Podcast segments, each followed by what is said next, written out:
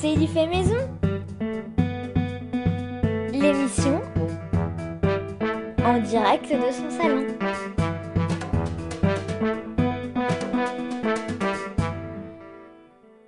¿Qué pasará después del coronavirus?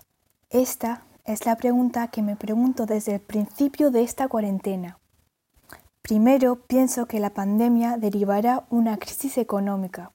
También muchas actividades o eventos serán suspendidos para evitar otra epidemia. Se va a acelerar la revolución científica y tecnológica.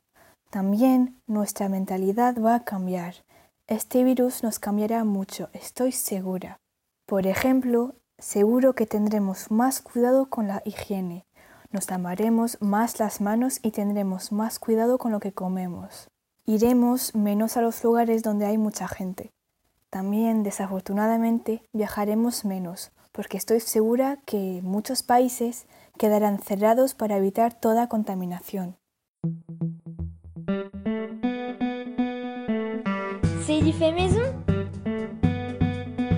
L'émission en direct de son salon.